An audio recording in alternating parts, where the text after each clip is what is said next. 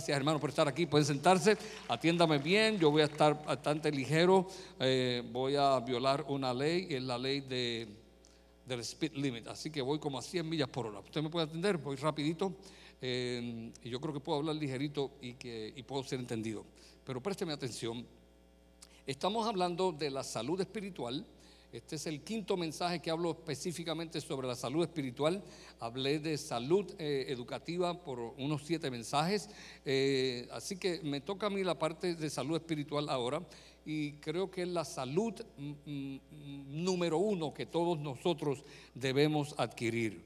Eh, que voy a hablar cómo tú puedes y yo también disfrutar de salud espiritual y por tanto voy a hacer uso profundo de las escrituras de la Biblia. Eh, Dios en el principio, después de haber creado al hombre, Adán y Eva, eh, lo puso en un jardín, el jardín del Edén, y una vez allí le dio la responsabilidad a Adán. Escuche, Adán le dio la responsabilidad. Así que cuando tú tengas alguna situación con tu esposo en tu casa, dile mujer, tú eres el responsable de todo lo que esté pasando aquí.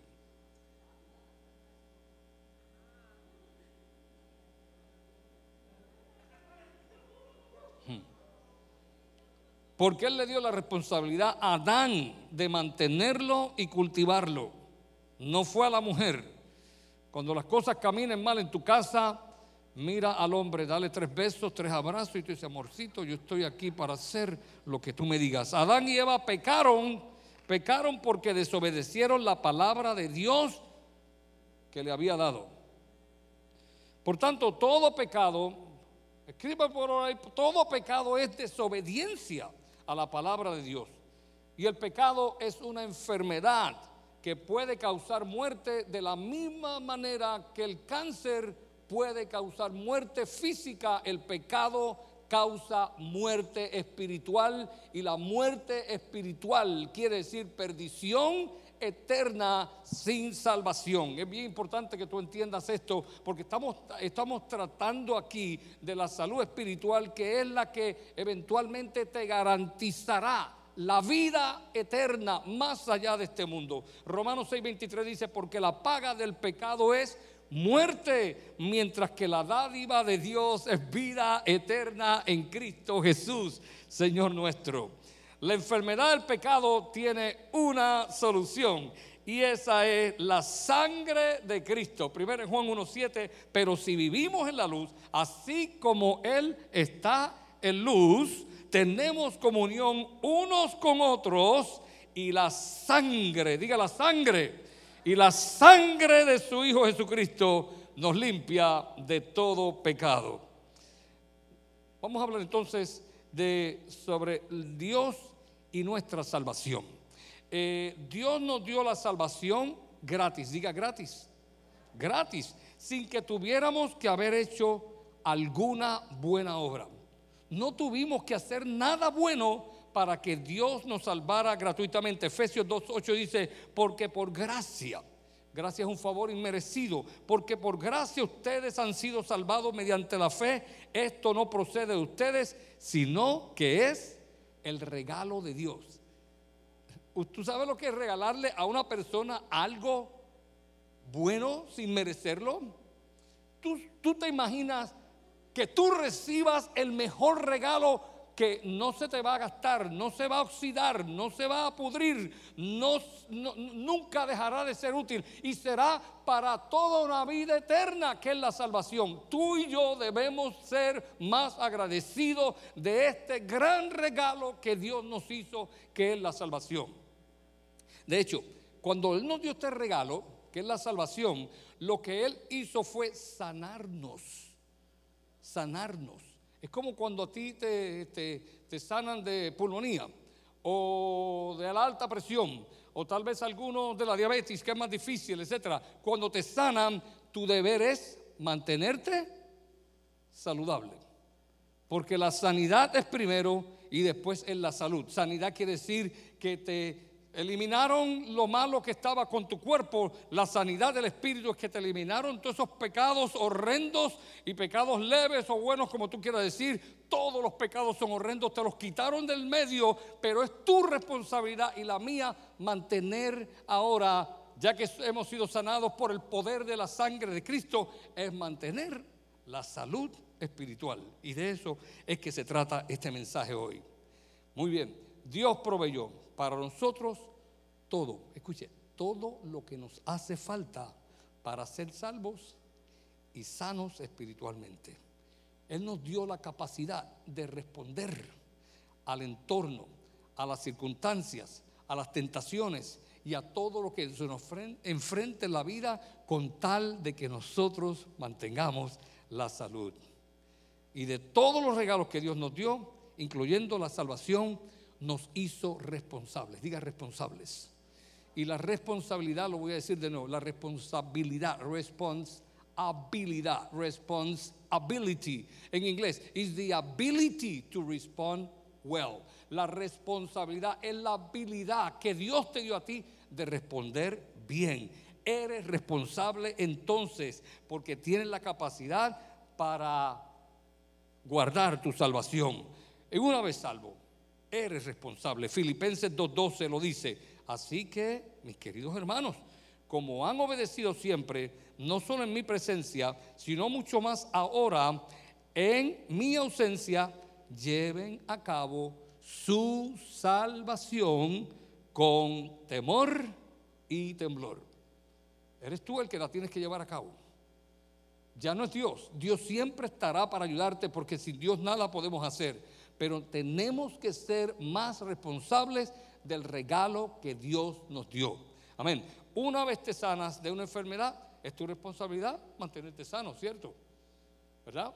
ustedes tienen que comer menos dulces y otros comer menos colesterol, ¿verdad? Y otros consumir menos sal y otros hacer más ejercicio, porque el médico no lo va a hacer por ti. ¿Usted me entiende? El médico divino no lo va a hacer por ti. Te voy a decir algo que Dios no se lleva con las personas. Yo sé que aquí no hay nadie, pero Dios no se lleva con los vagos.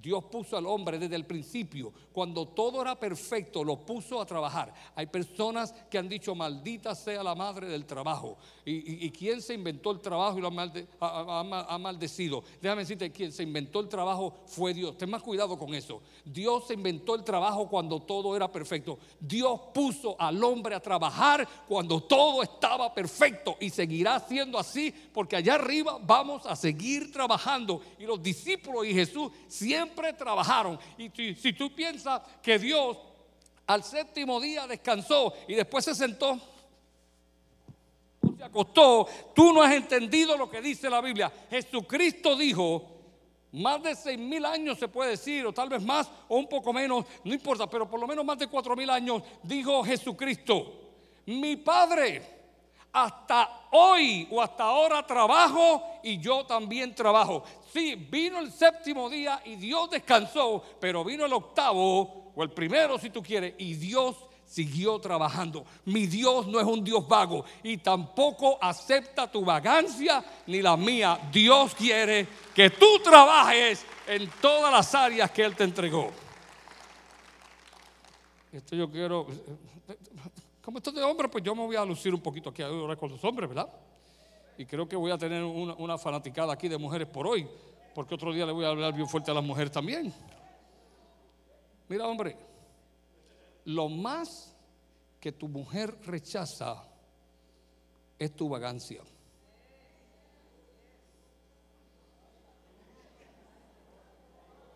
Tu vagancia casi no tiene perdón. Quizás falta de desodorante, ella pues te trae un desodorante, póntelo mi amorcito, sí. Quizás tu pelo todo regado, pues ella te busca una penilla, pero tu vagancia no es tolerable por tu esposa. Ponte a trabajar. Amén.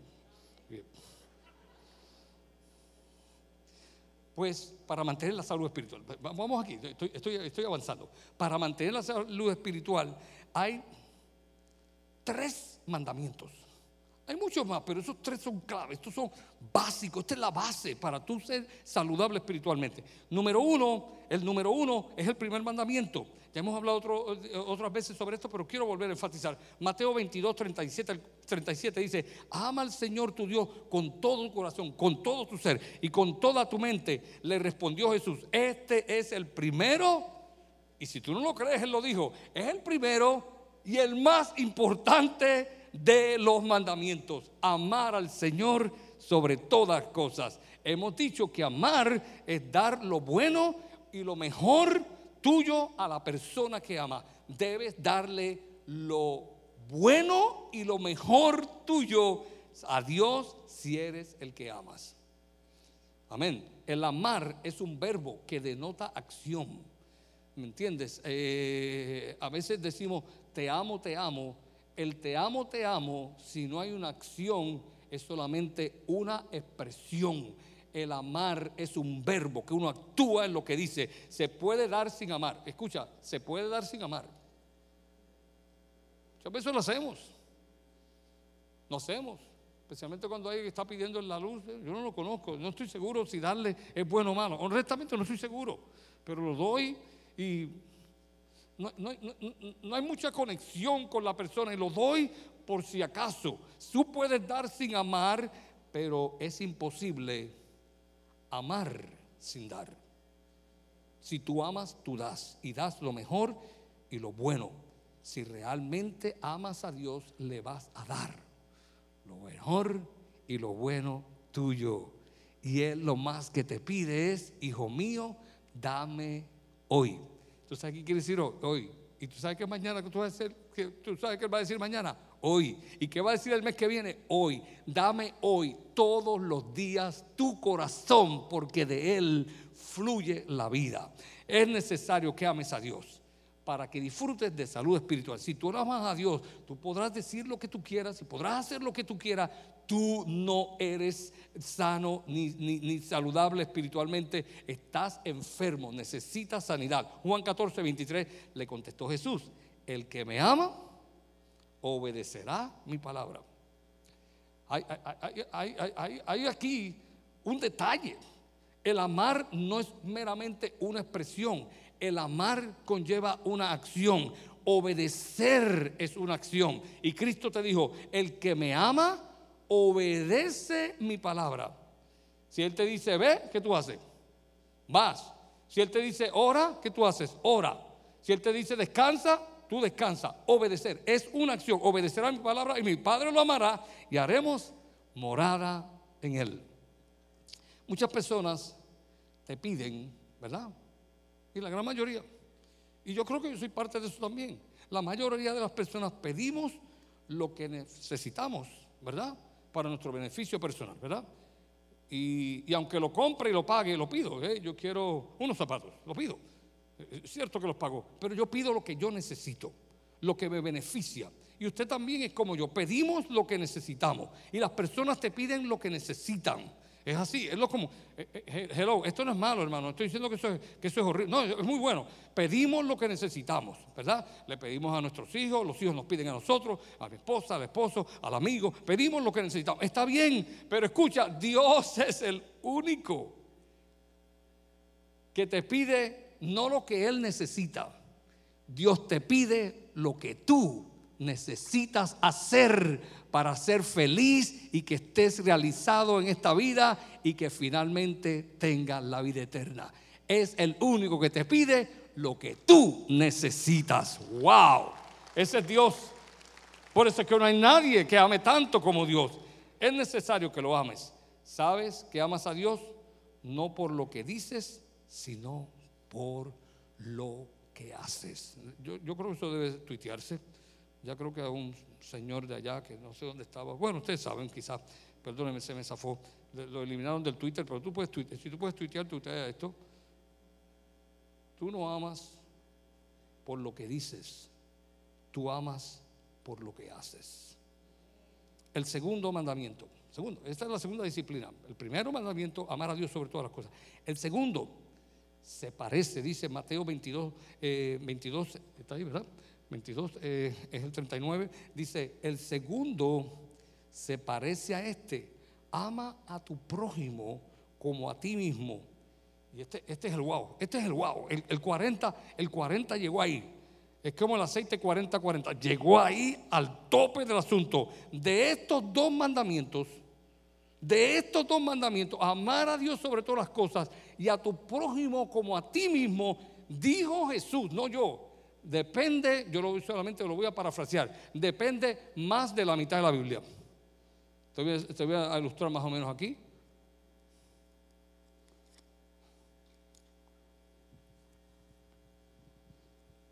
Más de la mitad de la Biblia depende de estos dos mandamientos. ¿Tú quieres ser una persona que cumpla con la Biblia? Encárgate de cumplir, por favor, no, hay vagos aquí, no, seas vago, lee la Biblia todos los días, léela todos los días, aunque sea un texto. Esto, no te estoy, excusando para que no la lea, pero si tú comienzas a amar a Dios sobre todas las cosas y a tu prójimo, al que está cerca de ti, y el prójimo puede ser tu familia, tus hermanos, tus vecinos, tus trabajadores, los que van eh, por la carretera sacándote el dedo más largo de la mano y gritándote otras palabras y dándote un corte de, pastelillo, de navaja, como tú quieras decir, el que te grita, aún el enemigo tienes que amarlo, ese es tu prójimo. Ama a tu prójimo, ama a Dios sobre todas las cosas y a tu prójimo como a ti mismo. Estás cumpliendo con más de la mitad de la Biblia. Ahora, escucha. Decirlo y hacerlo son dos cosas diferentes. No lo digas, hazlo. Ama a Dios y a tu prójimo como a ti mismo. Y en esta mañana pues quiero hablar un poquito qué es realmente amar a Dios y amar a tu prójimo. Eh, eh, he observado, escúchame, escúchame, que esto, eh, esto yo creo que te va a ayudar a transformar lo que es amar. He observado que la gran mayoría de las personas se aman a sí mismos. De hecho, yo tengo que corregir un poquito lo que he enseñado. Ámate a ti mismo primero, ámate a ti mismo. Y después, por eso yo creo que estoy medio calvo porque me arranqué los pelos y digo, ¿por qué, ¿por se le dice ámate a ti mismo si eso, todos se aman? La gente se ama y se ama y se ama. Lo que debes decirle, no te ames tanto. Todos nos amamos a nosotros mismos, queremos lo mejor. ¿No es así? O yo estoy predicando un grupo que es tan perfecto que ya se debe morir y se para el cielo porque conmigo se van a dañar. Nos amamos. Nos amamos, nos amamos, nos amamos, nos amamos. No nos damos besos porque no estamos chiflados, pero nos amamos, nos amamos, nos amamos, nos amamos. Me amo, me amo, me amo. La gran mayoría de las personas se aman a sí mismos primero. Ese no es el problema. ¿Por qué? Porque procuran obtener lo mejor para ellos. ¿Sí o no? ¿Sí? Desde, desde los infantes, de los niños procuran lo mejor para ellos. Pídele a un niño de tres años que te dé dulces para que tú veas lo que va a hacer. ¿Sí? Se ama. El problema no es que tú te ames, tú te amas ya. El problema es, ¿sabes cuál, ¿quieres saber cuál es el problema? ¿Cuánto quieres saber cuál es el problema? ay, gracias por preguntarme. El problema está en que muchos, al no saber qué es lo bueno y lo mejor para ellos, se están dando egoístamente, se están dando a sí mismos egoístamente lo que piensan es lo mejor para ellos. ¿Usted me está entendiendo? Te lo voy a ilustrar con un ejemplo que quizás lo va a entender rápido, aunque es mucho más profundo que esto. El que fuma cigarro.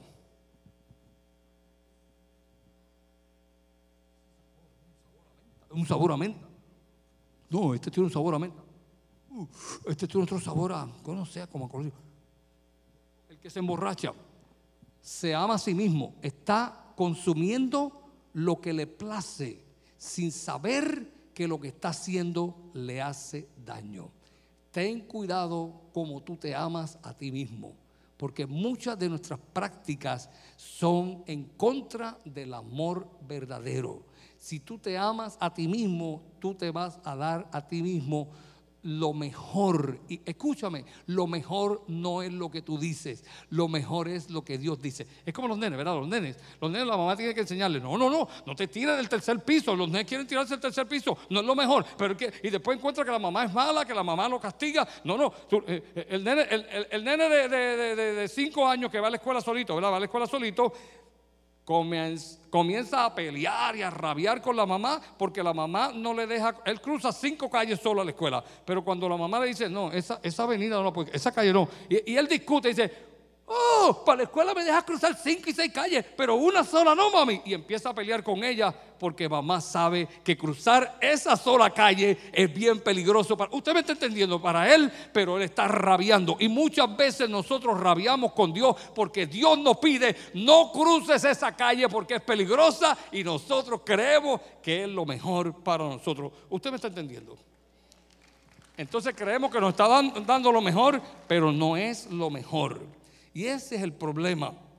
Eh, Dios es el que sabe lo que es mejor para ti y te ama tanto que Él te va a decir en esta mañana lo que es mejor para ti, porque Él quiere que tú te ames a ti mismo sin que estés equivocado, que es amarte a ti mismo, que no lo, que no que no es lo que tú quieres y deseas, sino lo que Dios dice que hagas. ¿Ustedes están conmigo? Pues vamos a dar unos ejemplos de darse a uno mismo, unos ejemplos de darse a uno mismo lo que uno cree es bueno y no lo es. ¿Lo quieren oír? Unos ejemplos, unos ejemplos.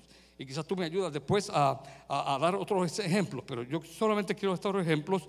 Eh, lo, que es, lo que es darse a uno, porque amar es darse, amar es dar. Si yo te amo, yo te doy, ¿verdad? Y te doy lo bueno. Si yo me amo, me doy lo bueno a mí mismo. Tan sencillo como eso. Amar, amar es qué? Dar. ¿Por qué yo sé que amar es dar? ¿Por qué? Por Juan 3:16. Porque de tal manera amó Dios al mundo que le quitó, que le pidió. No, que dio, dio, dio al mundo lo mejor a su hijo. Ok, amar es dar, hermano. escríbalo así. Amar es dar. Enséñalo a tus hijos que amar es dar. Enséñaselo a tus compañeros. Amar es dar lo mejor de uno. Ejemplo de darse uno mismo lo que uno cree bueno y no lo es. Enemistad y enojos. Hay gente que se goza con enemistarse. Hay gente que se goza con formar un pleito. Hay gente que se goza eh, eh, discutiendo con el esposo, la esposa o el amigo. Eh, tiene que formar una trifulca y él cree que se está amando porque se siente bien. Ten cuidado con esto. Esto no es amarte, porque amar es darte lo mejor. Hay gente que se goza, pues me voy a divorciar. Hay matrimonios que dicen me voy a divorciar por lo menos una vez a la semana. Y se sienten bien con esa palabrita. Eso no es amarte, no es amarte. Hay gente que se goza con la ira. Hay gente que se goza con los, con los enojos. Hay gente que se goza desquitándose. Hay gente que se goza con la revancha, ¿verdad? Hay gente que se goza haciéndole una maldad al que te hizo una. Hay gente que se goza haciendo eh, lo que ellos llaman me la pagas. El que me la hace, ustedes no dicen eso en su país, el que me la hace, me la paga. Y yes, yes. Eso no es amarte. Eso no es amarte. Amar mal del otro Sí, que habla merece que hable mal. Esto no es amarte. ¿Y tú sabes por qué? Porque la Biblia lo dice, que se quiten de vosotros todo bochinche y enojo y contiendas y malas palabras y malos comportamientos, ira y contienda, que se quiten de nosotros, porque Dios quiere que tú te ames a ti mismo, pero no como tú piensas que es amarte. ¿Ustedes están recibiendo esta palabra? Hay gente que se cree que se haga nada más a sí mismo al separarse su. Yo me fui, yo le dije, muchachos, eso fue lo mejor que yo hice. ¡Ah! Y se gozan con decirlo.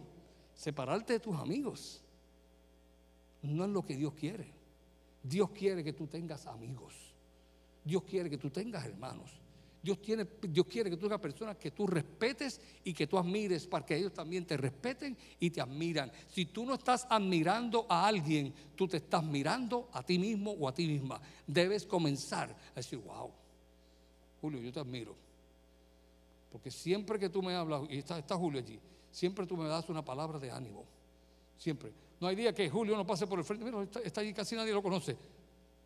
No voy a hacer la expresión que tú dices, porque de verdad que es la expresión que llena a uno el alma y le da fuerza para uno seguir. Eso es un amigo, hermano.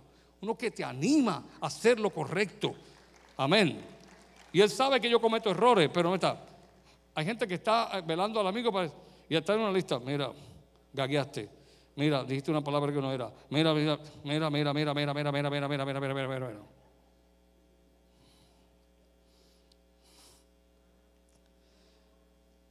Dios dice que debemos reconciliarnos. Si tú no amas la reconciliación, tú no te estás amando a ti mismo.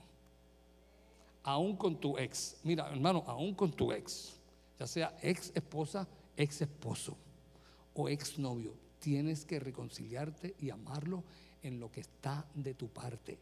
Eso es amarte a ti mismo y a ti misma. Eh, a veces, a veces decimos palabras humillantes y nos gozamos. Sí se lo dije, ¿verdad? Porque Él es un escarabajo, Él es una culebra, Él es una araña pelúa. Y nos gozamos. Algunos se están riendo. Y a veces hasta obscenas. Como que se alegra la gente de pronunciar una palabra obscena. Hermano, eso no es amarte a ti mismo porque Dios lo prohíbe. Todo, escucha por favor, todo lo que Dios te prohíbe es porque te ama, porque te hace daño. sal de ahí. Hay personas que engañan, mienten. Hay personas que dicen una verdad cuando se equivocan. Todas las demás veces están diciendo mentira y se gozan en la mentira. Calumniando a otros para, para salir bien ante los demás. Juzgando a otros. No, yo tenía el teléfono. Eh, eh, esa fue, esa fue eh, Carmen que estaba ahí. Carmen estaba ahí. pero, ¿de dónde tú sales eso? ¿De dónde tú sales eso? Eso no es amarte a ti mismo y tampoco es amar a tu prójimo. Eso es incorrecto. La Biblia dice, no juzgues para que no seas juzgado, porque con la misma medida que que tú mides serás medido. Ustedes están recibiendo esta verdad, hermano. Codiciar o envidiar. Aquí viene la ley rubeniana.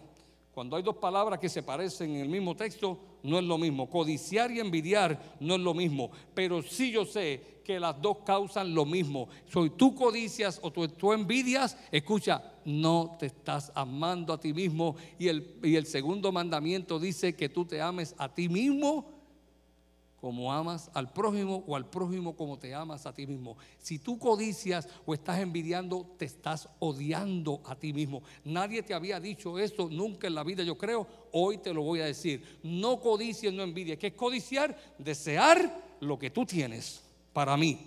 Y envidia no es, no es lo mismo. Envidia es que lo que tú tienes no me interesa, pero lo que me interesa es que tú lo pierdas no me interesa tu carro, no me gusta para nada, pero la envidia dice, ojalá y se te explote, se queme en fuego y lo pierdas.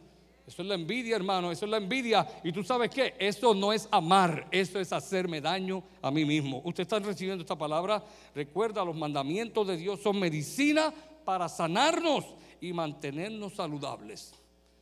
¿Te acuerdas cuando te echaban a ti yodo en una llaga o en una pelada?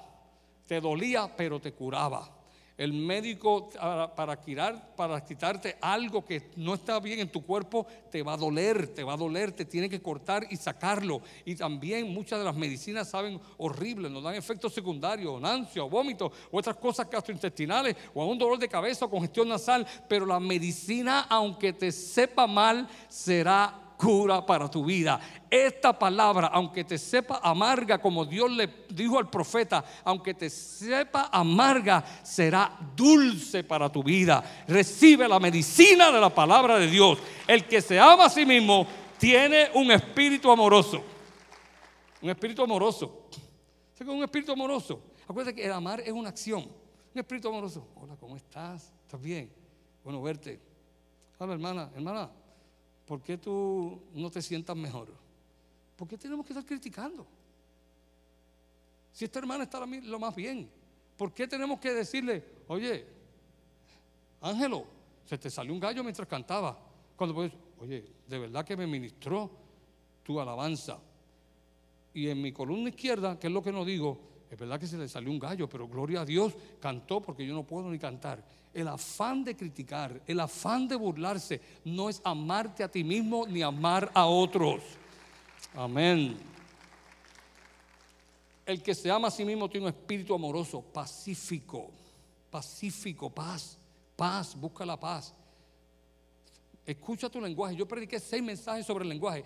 Chequea tu lenguaje. Tú sabes, hombre que estás aquí, quien mejor te puede decir cómo es tu lenguaje, tu esposa. ¿Sabes por qué? Porque ella te ama.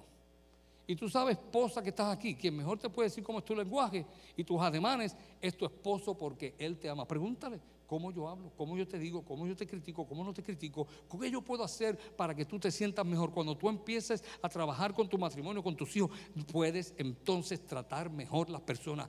Todos los seres humanos son criaturas de Dios que debemos todos nosotros, incluyéndome a mí, aprender a tratarlos mejor y a tratarnos mejor. En esto consiste este mandamiento de amarse los unos a los otros.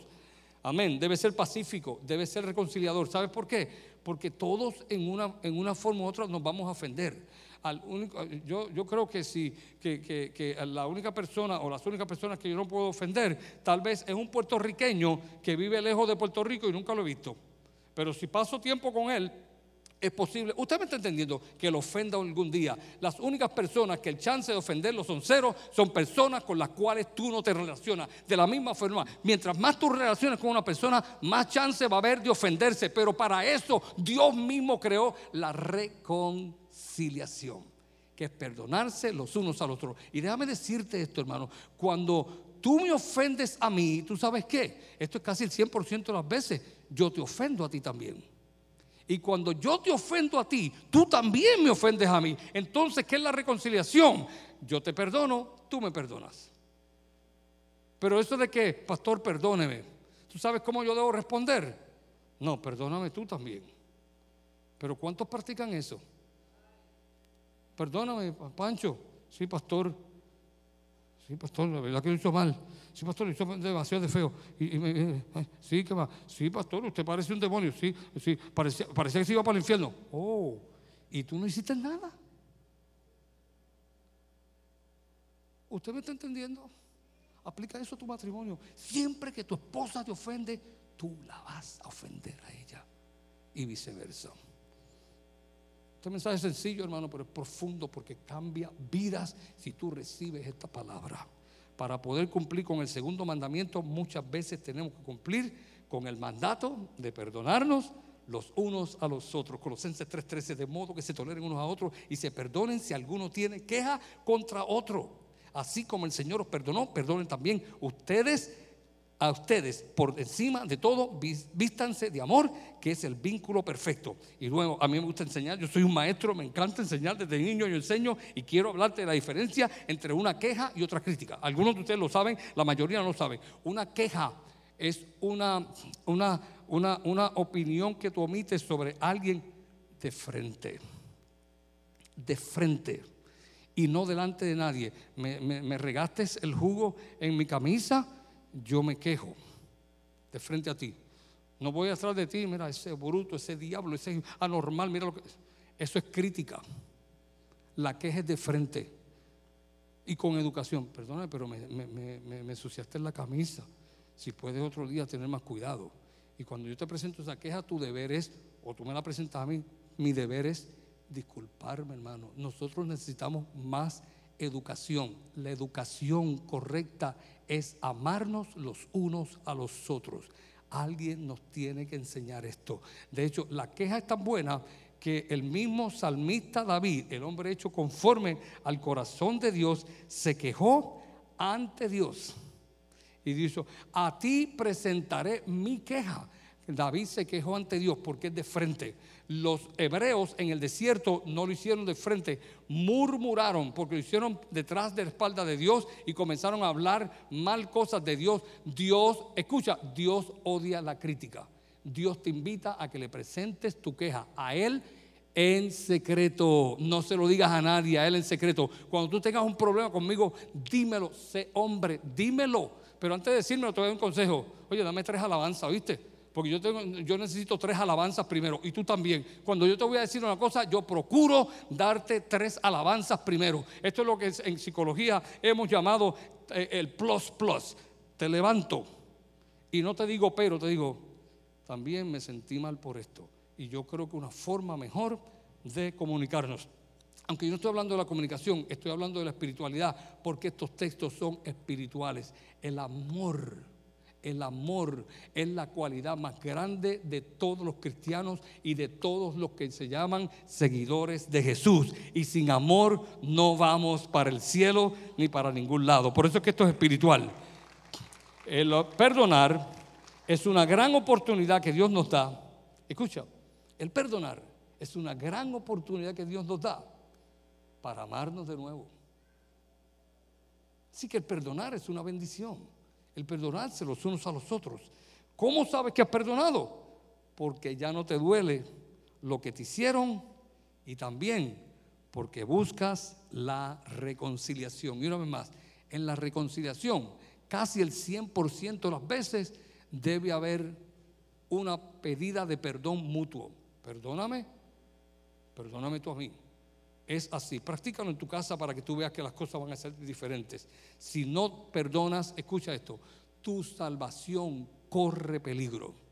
Esto no es miedo. Esto, esto es de, la Biblia, del propio Jesús que lo dijo. Si lo hubiese sido, eh, dicho Pablo, estuviera demasiado poderoso, pero cuando lo dijo Jesús, está estremecedor. Jesús dijo en Marcos 11:26, porque si ustedes no perdonan, tampoco vuestro Padre que está en los cielos los perdonará vuestras ofensas. ¿Sabes qué quiere decir eso?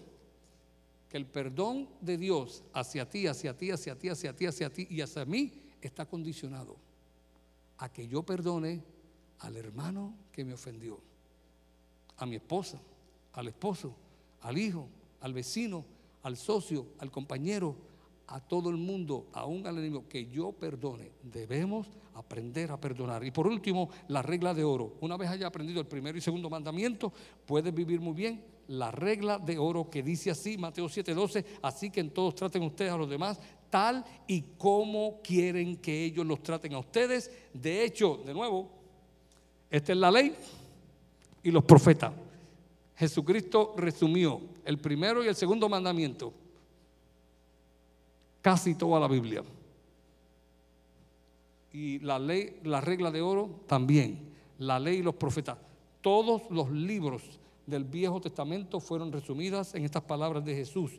Ah, todas las cosas que quieren que ellos hagan, háganlo ustedes con ella. Así que en todo trato ustedes a los demás, tal como quieren que ellos los traten con ustedes. De hecho, esta es la ley y los profetas. ¿Te gusta que te saluden? Saludan. ¿Te gusta que se sonríen contigo? Sonríe. ¿Te gusta que si pasan por el medio digan con el permiso? Dilo. Eh, ¿No te gusta que te empujen? No empujes a la gente. Eh, lo que no te gusta, lo que te gusta, hazlo. Sé agradable para la gloria de Dios. Habla bien de la gente. Hermano, mira, te voy a decir una cosa, te voy a decir una cosa que yo sé que va a asustar a algunos y algunos quizás me escriben y algunos quizás me apagan el televisor lo que sea, pero ¿sabes qué? Hasta del diablo se pueden decir cosas buenas. ¿Y qué tú vas a decir bueno del diablo? El diablo no se rinde. ¿O tú crees que se rinde? El diablo es persistente. Mira, según la Biblia, el diablo es un caricortado. Jesucristo le cortó la cara. Si tú lees la Biblia, eso es lo que quiere decir. Le cortó la cara. El, el diablo está caricortado, con una cicatriz feísima. Él no se avergüenza. ¿Y por qué tú te avergüenzas si tú tienes la salvación más grande? El diablo no se avergüenza de sus poca vergüenza. No te avergüences aún de tus vergüenzas porque tú sabes que tus vergüenzas Dios las va a convertir en gozo cuando vienes a Él y te va a levantar y Dios no te avergüenza. ¿Te acuerdas aquella prostituta allí? La avergonzaron todos los demás y Cristo dijo, el que esté libre de pecado tira la primera piedra y Jesucristo le puede decir, tú estás grave, ¿sabes? Yo no te quise avergonzar, pero tú estás grave con todas esas pocas vergüenzas que ha hecho. Al contrario, Cristo se dobló a ella y le dijo, mujer, ninguno te condenó.